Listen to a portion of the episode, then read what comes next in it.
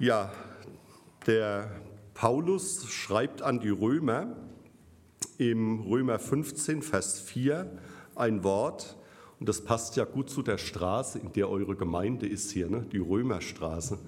Ähm, habe ich ähm, danach gesehen, habe gedacht, gut, das ist eine schöne Analogie. Er schreibt dann, denn alles, was früher geschrieben wurde, das wurde für uns als Belehrung geschrieben, damit wir durch die Geduld und den Trost der Schriften die Hoffnung haben. Also er sagt damit, alles, was früher geschrieben wurde, soll uns in der Geduld stärken, soll uns Trost geben und dass wir Hoffnung haben auf dem Weg, den wir zu gehen haben. Und so darf uns auch heute Morgen ein Wort aus dem Alten Testament dienen, äh, zu dem wir gleich kommen werden. Ja, ich habe mich vorhin mit eurer lieben Ältesten hier unterhalten, der 100-jährigen äh, Dame. Und sie meinte, ja, mit 100, da wird es beschwerlich, die Augen lassen nach, man hört nicht mehr so gut. Ich habe gedacht, naja, also ich bin jetzt 48, bei mir fängt es auch, schon, auch schon an, dass ich eine Lesebrille brauche. Und ähm, die Homeoffice-Zeit während der Corona-Pandemie hat das äh, nicht gerade noch erleichtert. Genau. Ja, der Text, um den es heute Morgen gehen soll, ist ein Text aus dem Alten Testament im 1. Mose 26, Vers 5 ab Vers 15. Geht es um Isaak und da sagt uns Gottes Wort, und die Philister verstopften alle Brunnen, die die Knechte seines Vaters zur Zeit Abrahams, seines Vaters, gegraben hatten, und füllten sie mit Erde. Und Abimelech sagte zu Isaak, zieh von uns weg, denn du bist uns viel zu mächtig geworden. Da zog Isaak weg von dort, schlug seine Zelte im Tal Gera auf und wohnte dort. Und das sind die Kernverse, um die es dann gehen soll. Und Isaak ließ die Wasserbrunnen wieder aufgraben, die zur Zeit Abrahams seines Vaters gegraben hatten, die die Philister nach Abrahams Tod verstopft hatten und nannte sie mit denselben Namen, mit denen sein Vater sie benannt hatte.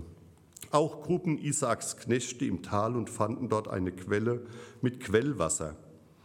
Aber die Hirten von Gera stritten mit den Hirten Isaaks und sagten, das Wasser gehört uns. Dann nannten sie den Brunnen Esek, weil sie mit ihm gestritten hatten. Dann gruben sie einen anderen Brunnen, darüber stritten sie auch, Darum nannten sie ihn Sidna. Da zog er von dort weiter und grub einen anderen Brunnen, darüber stritten sie nicht. Darum nannte er ihn Rechobot und sagte, nun hat uns der Herr Raum gemacht und wir werden wachsen im Land. Ja, Wasserbrunnen, Brunnen, die Lebenswasser geben. Wasserbrunnen sind lebensnotwendig für Isaak, für sein Haus, für seine Viehherden, die er hat. Ja, wo sonst hätten sie dieses lebenswichtige, dieses lebensnotwendige Wasser in der Wüste ähm, und zu dieser trockenen Jahreszeit äh, finden sollen. Und sie brauchen es zum Trinken, und mit diesem Wasser ist letztlich ihr Leben verbunden. Ne? Wasser gleich Leben in einer unwirtschaftlichen oder unwirklichen ähm, Umgebung und Welt.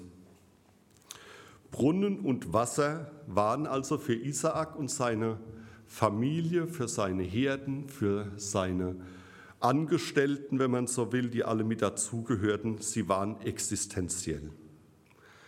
Aber der Isaak, er war halt nicht alleine dort in dieser Gegend und in, dieses, in dieser Region, ne, sondern er hatte neidische und ihm feindlich gesinnte Menschen um sich.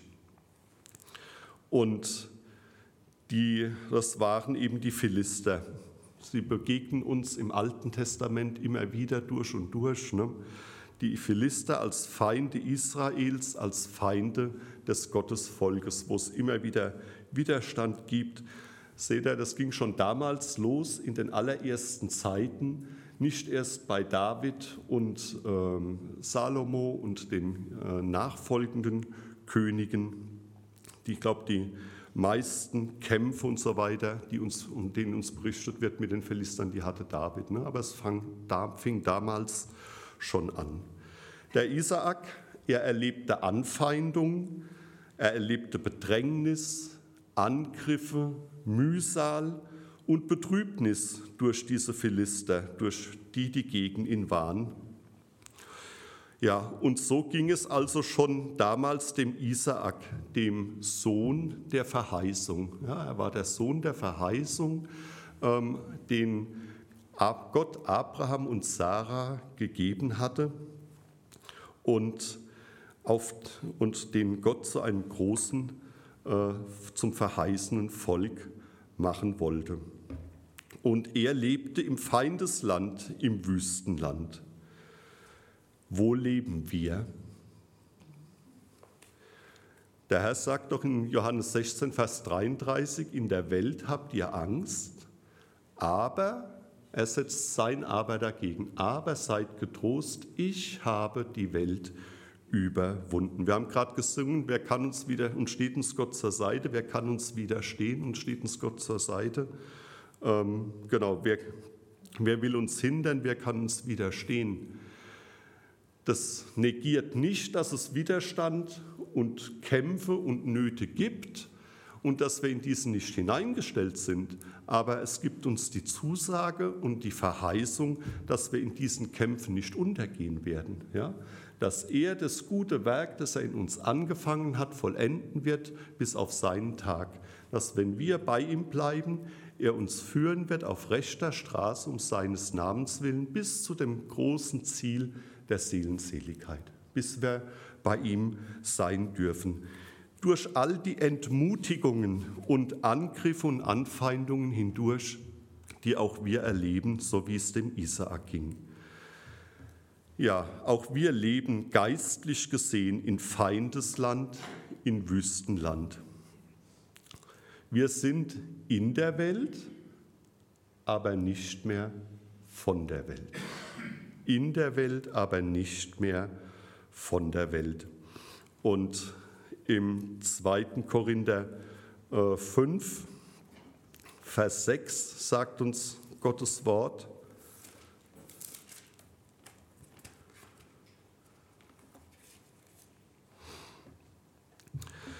so sind wir denn immer getrost und wissen, dass solange wir im Leib leben, also so wie wir heute hier sind, ne, in unserem körperlichen Leib, solange wir im Leib leben, wir fern vom Herrn sind, noch nicht am Ziel, noch nicht angekommen. Also auch wir sind auf dem Weg. Ne? Die Bibel nennt uns Fremde und Gäste hier auf der Erde, in Hebräer 11, Vers 13. Aber sie nennt uns auch Botschafter an Christi Stadt. Also Botschafter, Repräsentanten. Ein Botschafter ist jemand, der sein Heimatland in einem fernen Land vertritt, ne, der dort als Repräsentant auftritt und die äh, Gepflogenheiten, die Maßstäbe, die Normen, die in seinem Heimatland gelten, in einem anderen Land vertritt. Und insofern war der Isaak ein Repräsentant Gottes in einer unwirklichen, in einer unwirklichen Umgebung. Und auch wir sind himmlische Repräsentanten auf dieser Erde und auf der Wanderschaft zum Himmel. Wir sind auf der Reise heim ins bessere Land, heißt es in einem schönen Lied. Der Wilhelm Busch hat mal von einer schönen Begebenheit erzählt. Da war ein junges Mädchen, es musste zum Studium in eine andere Umgebung, in eine andere Stadt umziehen. Und sie war so traurig, weil sie dort als Christin ganz alleine stand und äh, quasi in, sich da auch in einem Umfeld gefühlt hat, wo sie eben auf sich alleine gestellt war, wo sie keine Unterstützung, keine äußere hatte und sie war traurig und ähm, hat überlegt, ob sie dort vielleicht wieder weggehen soll. Und dann hat ihr der äh, Pastor äh, Wilhelm Busch, hat ihr also miteinander gesprochen oder telefoniert haben und sie ihm ihr Leid geklagt hat, hat er ihr Mut gemacht und hat gesagt, du bist wie ein Landeplatz für den Heiligen Geist. Ja?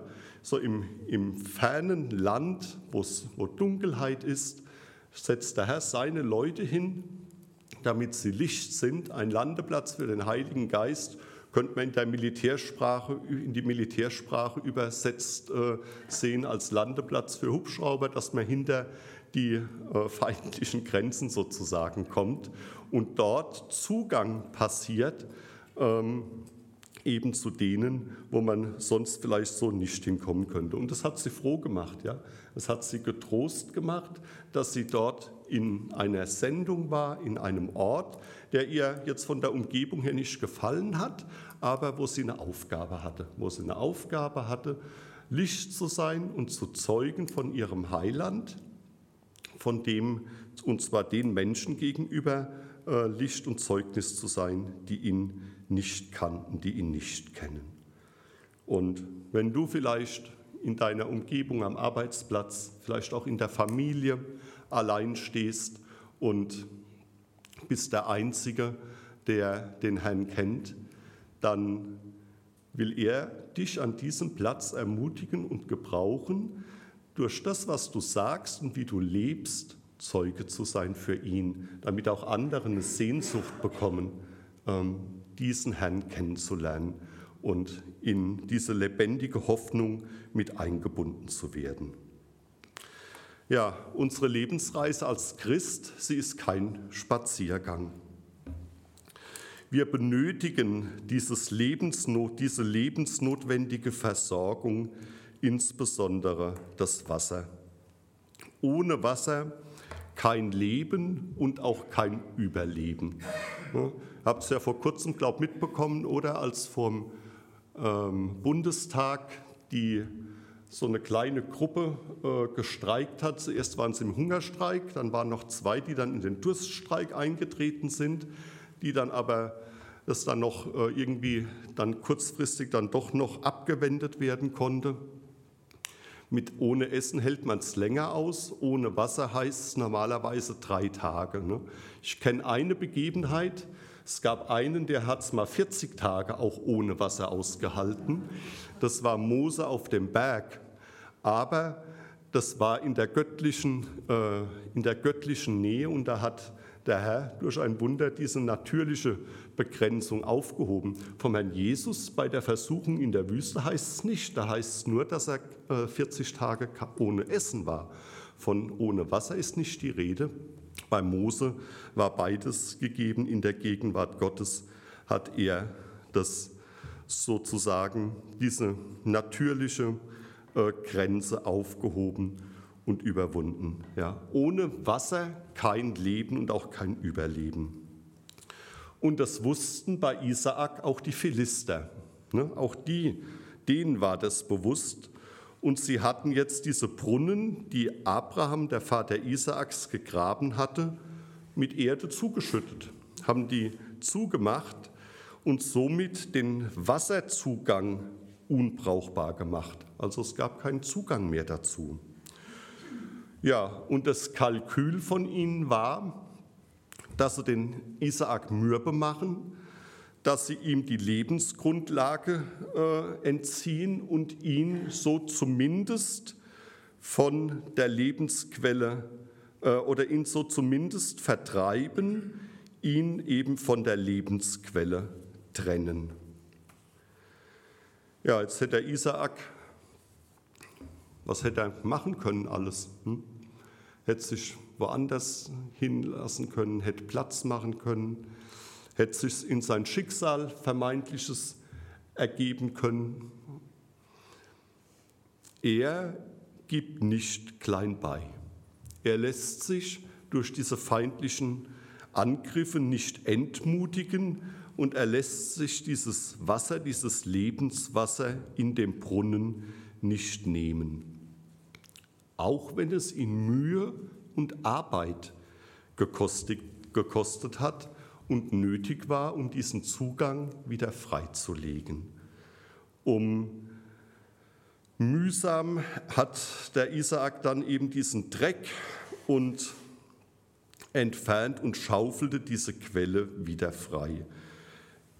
Er brauchte und er wollte dieses Wasser haben und wusste auch, wo es zu finden war. Ne? Also er musste nicht erst suchen, er wusste, wo dieses Wasser zu finden war und er hat sich jetzt diese Mühe gemacht, diesen Zugang auch wieder freizulegen. Und wir, du und ich, wissen wir auch noch, wo unser Lebenswasser zu finden ist. Oder geht es uns vielleicht manchmal so, wie der Herr über sein Volk klagt in Jeremia 2, Vers 13? Da sagt er äh, mit einem ja, schweren Herzen, wenn man so will, denn mein Volk tut eine zweifache Sünde. Mich, die lebendige Quelle, verlassen sie und machen sich hier und da ausgehauene Brunnen, die doch rissig sind und kein Wasser geben. Und kein Wasser geben. Suchen wir an den richtigen Stellen nach unserem Lebenswasser auch? In Psalm 36, Vers 10 sagt der Psalmist, denn bei dir ist die Quelle des Lebens und in deinem Licht sehen wir das Licht. Und Jesaja lädt das Volk Israel ein in Jesaja 55, Vers 1. Kommt äh, zu mir und kauft, ja, ohne Geld. Es gibt es nicht umsonst, aber ihr müsst nicht bezahlen dafür. Für euch ist es umsonst, für uns ist es umsonst.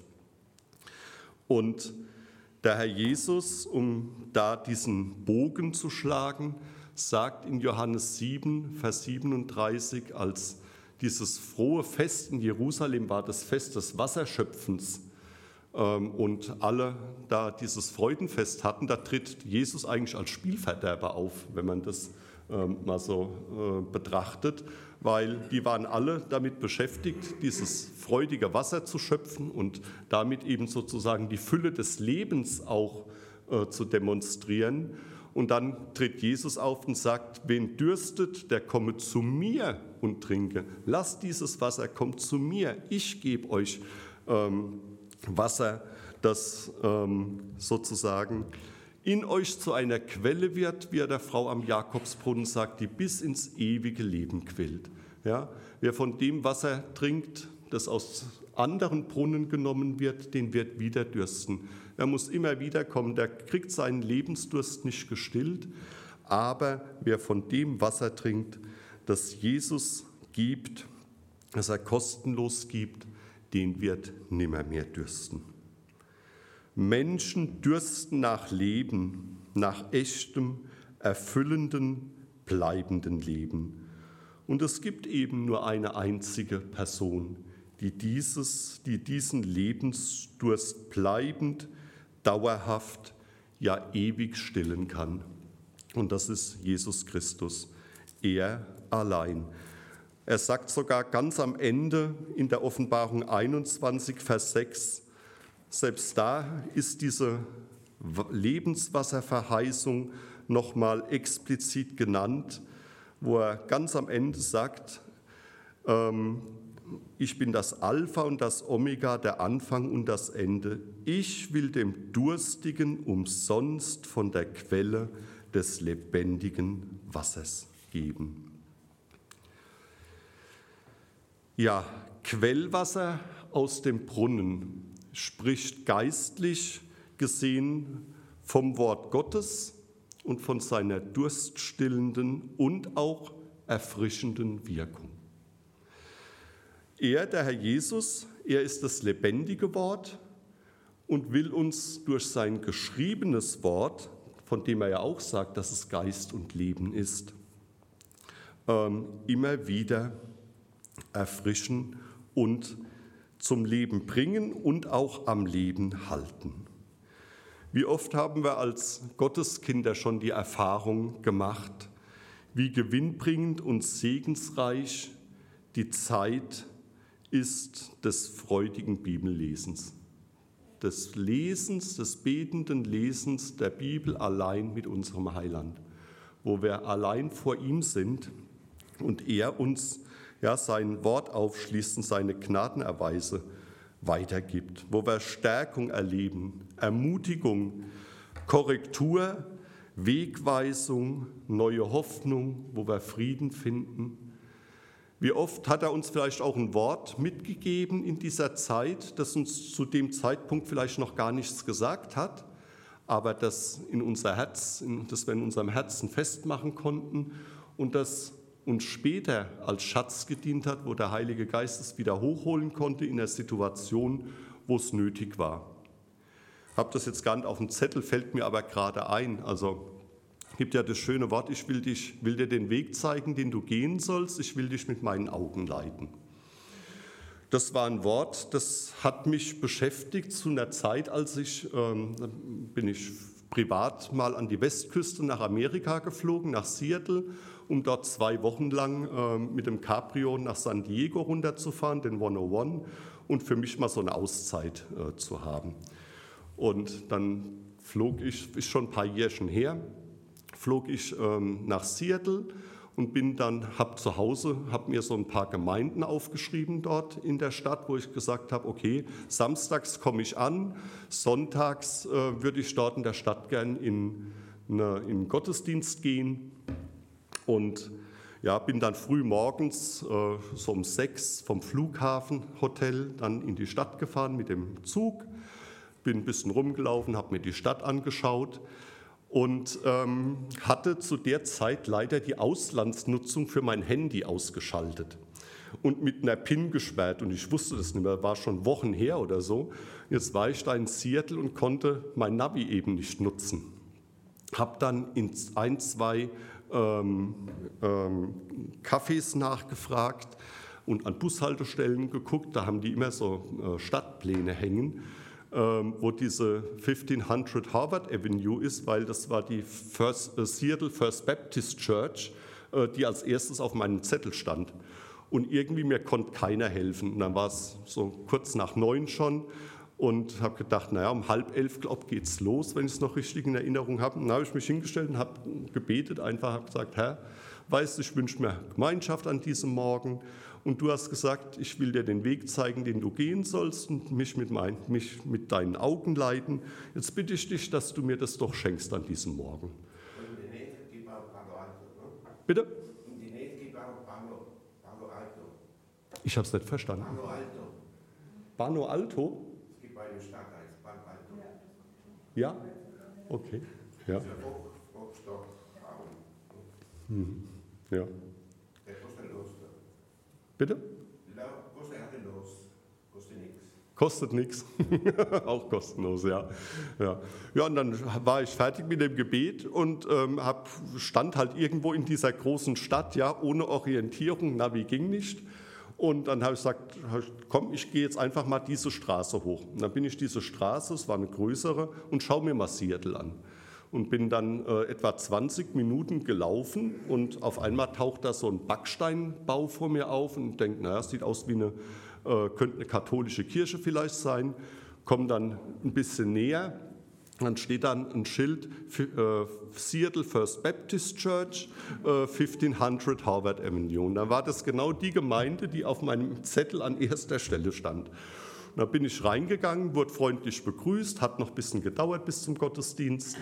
Und ähm, dann war es so, dass ich, äh, ja, die hatten noch so eine Kleingruppe davor, da haben sie mich dann mit reingenommen, haben einen Kaffee bekommen, bevor dann der richtige Gottesdienst losging. Und nach dem Gottesdienst kam jemand auf mich zu, ähm, der war in den 80er Jahren äh, Colonel ähm, der US-Army in Bad Soden und hat da irgendwo bei, bei Frankfurt gewohnt gehabt. Und ähm, der hat mich mit zu sich nach Hause genommen, zum Lunch eingeladen und hat mir den ganzen Nachmittag, hat er mich da rumgefahren zum Washington Lake und hat mir die schönsten Plätze in Seattle gezeigt. Und es war ein so erfüllter Tag. Ähm, und mit dem habe ich, also bis vor zwei Jahren oder so, hatten wir immer noch Kontakt miteinander, hat mich dann auch mal besucht und so weiter. Ja, es war eine himmlisch geführte Begegnung an diesem Morgen, an diesem Tag. Und ähm, das in dem Zusammenhang ist mir so groß geworden, ja, auch wenn wir mit einem Gotteswort vielleicht nichts anfangen können, wenn wir es in unser Herz nehmen, der Herr weiß, für welchen Zeitpunkt es das Richtige ist und ähm, wann er uns wieder daran erinnern will, dass wir es ihm im Gebet bringen und vorlegen. Er will uns, wie gesagt, stärken durch sein Wort. Und ja, eines meiner, Liebling, eines meiner vielen Lieblingsworte in der Bibel ist Psalm 119, Vers 162. Ich freue mich über dein Wort wie einer, der große Beute macht. Habt ihr heute auch schon Beute gemacht? Heute Morgen. Oder vielleicht macht er jetzt Beute, ja, dass er was mitnimmt. Ne? Einer, der große Beute macht. Der Psalm 119, wo es die ganze Zeit ja, der rein sich auf das Wort Gottes bezieht. In der Gemeinschaft mit ihm und beim Lesen seines Wort, betenden Lesen seines Wortes, da weidet er uns auf einer grünen Aue und führt uns zu frischem Wasser. Er erquickt damit unsere Seele. Aber der Feind ist auch noch da. Ne? Der Feind ist noch nicht ausgeschaltet. Er hat dem Herrn Jesus in der Versuchung alle Güter und Reiche dieser Welt gezeigt. Ja, Jesus hat ihm zwar die Macht genommen und hat ihn entthront, aber er ist noch nicht besiegt. Ne? Er ist noch, wir sind noch nicht im tausendjährigen Reich, wo er gebunden ist und keine, keine Macht mehr hat. Ähm, er ist noch aktiv, auch wenn es nur so weit gehen kann, nur, wenn er nur so weit gehen darf, wie es der Herr ihm zulässt. Ja? Jemand hat mal eine schöne Geschichte äh, gehört. Da ist ein Missionar nach Russland äh, geflogen äh, zu, zu, zu, einer, zu einer Gemeinde und hatte dort einen Predigtdienst. Und dann kommt er in diesen Hof rein, war alles mit Schnee bedeckt und da liegt ein Riesenhund mit so einem Kopf da und ähm, der äh, Gemeindeleiter kam dann zu ihm, hat ihn begrüßt, sind dann äh, oder er ist ihm entgegengelaufen und war nicht, sich nicht so ganz geheuer wegen diesem Hund. Und auf einmal springt dieser Hund los und rennt auf ihn zu, ähm, geifend und sabbernd und will ihn angreifen. Und kurz davor stoppt dieser Hund. Also er war auf dem Weg geblieben zu diesem Haus und dieser Hund wird kurz davor gestoppt und dann sieht er, dass eine Kette diesen Hund gehalten hat, die vorher unter dem Schnee verborgen war. Die hat er vorher nicht gesehen, aber als der Hund dann vor ihm war, ist die Kette gespannt und hat ihn zurückgehalten. Wäre er nicht auf dem Weg geblieben, sondern abseits unterwegs gewesen, ja, ihr wisst, was ich sagen will. Ne? Ja, der Feind, er will diese Brunnen verstopfen.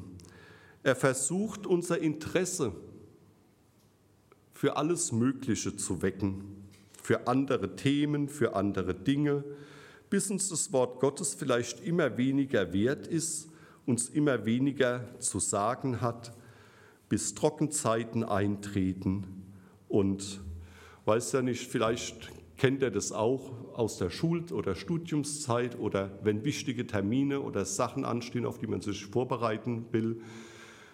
Da wird auf einmal der Staub, der einem schon seit mehreren Wochen nicht interessiert, der wird dann auf einmal wichtig, den muss man jetzt wegmachen.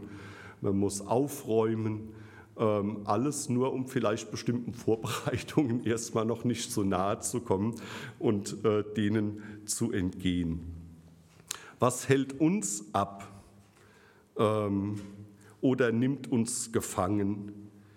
Dinge, die uns äh, oder Beschäftigungen des Lebens, Sorgen und Nöte. Ne? Beim Gleichnis vom Seemann heißt, dass unter die Dornen gesät wurde und dass es durch die Nöte und Sorgen äh, und Themen, Dingen des Lebens wurde das Wort Gottes erstickt und konnte nicht seine Wirkung entfalten.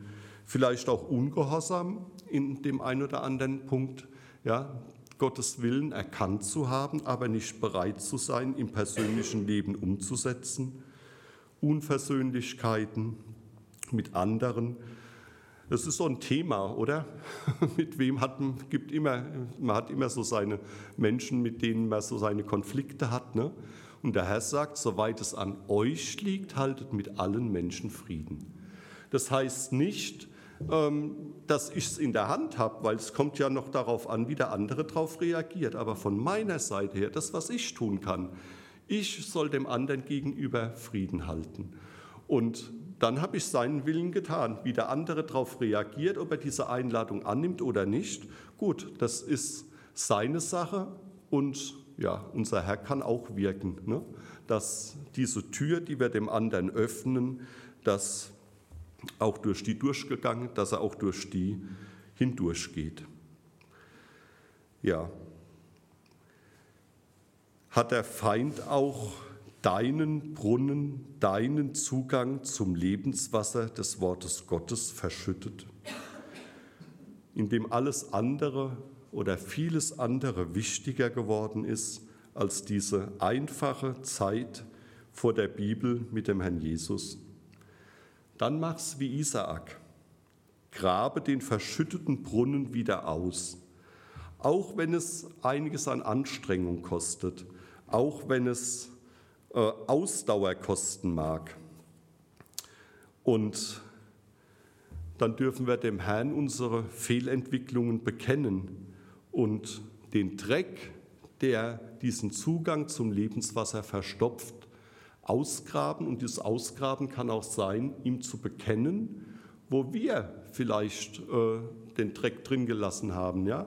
Wenn wir unsere Sünden bekennen, ist er treu und gerecht, dass er uns die Sünden vergibt und reinigt uns von aller Ungerechtigkeit.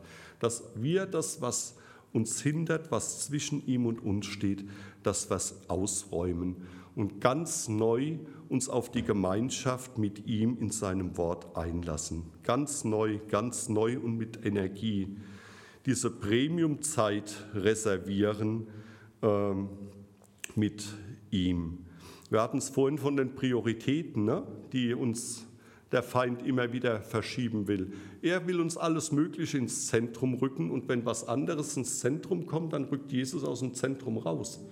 Und das geht manchmal schleichend, manchmal geht es äh, ganz schnell, weil durch ein bestimmtes Ereignis, das uns vielleicht äh, ganz gefangen nimmt, wo wir ja auf einmal in der Durststrecke sind und wo uns diese, dieses Lebenswasser, diese Erfrischung, vielleicht mag es uns zu viel Zeit kosten, wo wir sagen, oh, ja, dafür habe ich jetzt keine Zeit. Von Luther heißt es, wenn er viel zu tun hatte, Sonst hat er, glaube ich, eine Stunde gebetet und wenn ganz viel zu tun war, da hat er zwei Stunden gebetet. Der hat es irgendwie andersrum gemacht, der hat was verstanden. Ich knapper da ja auch noch dran, ja. Ähm, der hat es irgendwie richtig, der hat da die Prioritäten richtig gesetzt. Der hat gesagt, anders komme ich durch diese ganzen Dinge gar nicht durch, wenn mir der Herr dort nicht durchhilft. Mit seiner Kraft, mit seiner Wegweisung und das, was uns alles im Weg liegt und momentan als großes großes, ähm, große Last vielleicht auch oder großer Berg davor steht. Ja, der David wusste, mit meinem Gott kann ich über die Mauern springen. Ja. Er kann die Mauer wegnehmen, er kann uns über diese Mauern hindurchhelfen, sodass diese Hindernisse, erlebt ihr in eurem Alltag ja auch, ne? manchmal sind, tauchen so große rosa Elefanten auf, die, von denen wir gar nicht wissen, wie wir mit denen eigentlich umgehen sollen. Und dann, wenn wir, in die, wenn wir der Garage mit dem rosa Elefanten näher kommen, dann ist er auf einmal nur noch ganz klein. Dann ist er gar nicht so groß, wie wir ihn uns in unseren Gedanken im Vorfeld manchmal schon ausgemalt haben. Ja, von daher, der Herr sagt, kommt her zu mir alle, die ihr mühselig und beladen seid. Ich will euch erquicken. Und das tut er durch sein Wort, in allererster Linie durchs Gebet und durch sein Wort, durch diese ganz einfachen Dinge durch diese ganz einfachen Dinge.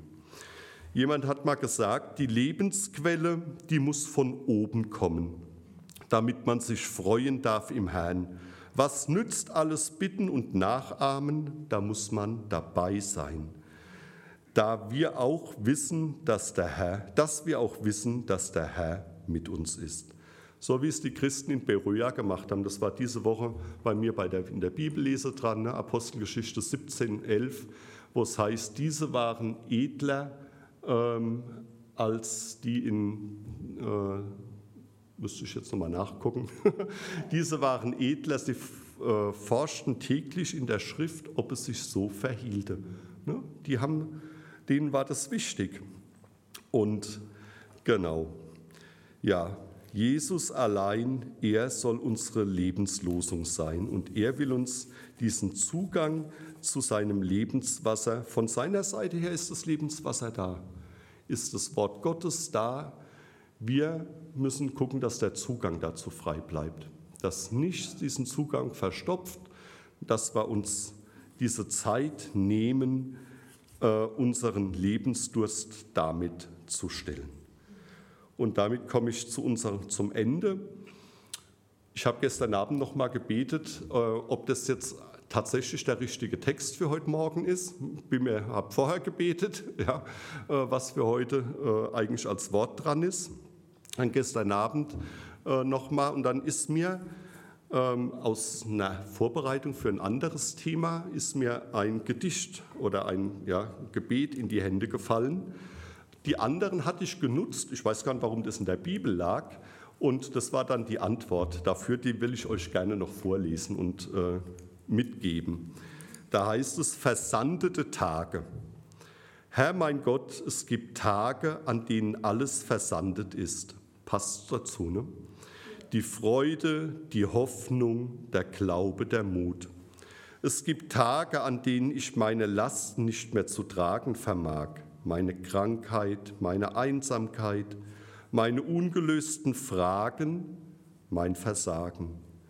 Herr mein Gott, lass mich an solchen Tagen erfahren, dass ich nicht allein bin, dass ich nicht durchhalten muss aus eigener Kraft, dass du mitten in der Wüste einen Brunnen schenkst und meinen übergroßen Durst stillst. Lass mich erfahren, dass du alles hast und bist, dass ich in dir wiederfinde, was ich verloren habe. Lass mich glauben, dass du meine Wüste in fruchtbares Land verwandeln kannst. Und dazu segne uns der Herr auch in der neuen Woche. Amen. Der Herr segne uns und behüte uns. Der Herr lasse sein Angesicht leuchten über uns und sei uns gnädig. Der Herr erhebe sein Angesicht über uns und schenke uns seinen Frieden. Und der Friede Gottes, der höher ist als alle menschliche Vernunft, er bewahre unsere Herzen und Sinne in unserem Herrn Jesus. Amen. Einen gesegneten Sonntag und eine gesegnete Woche.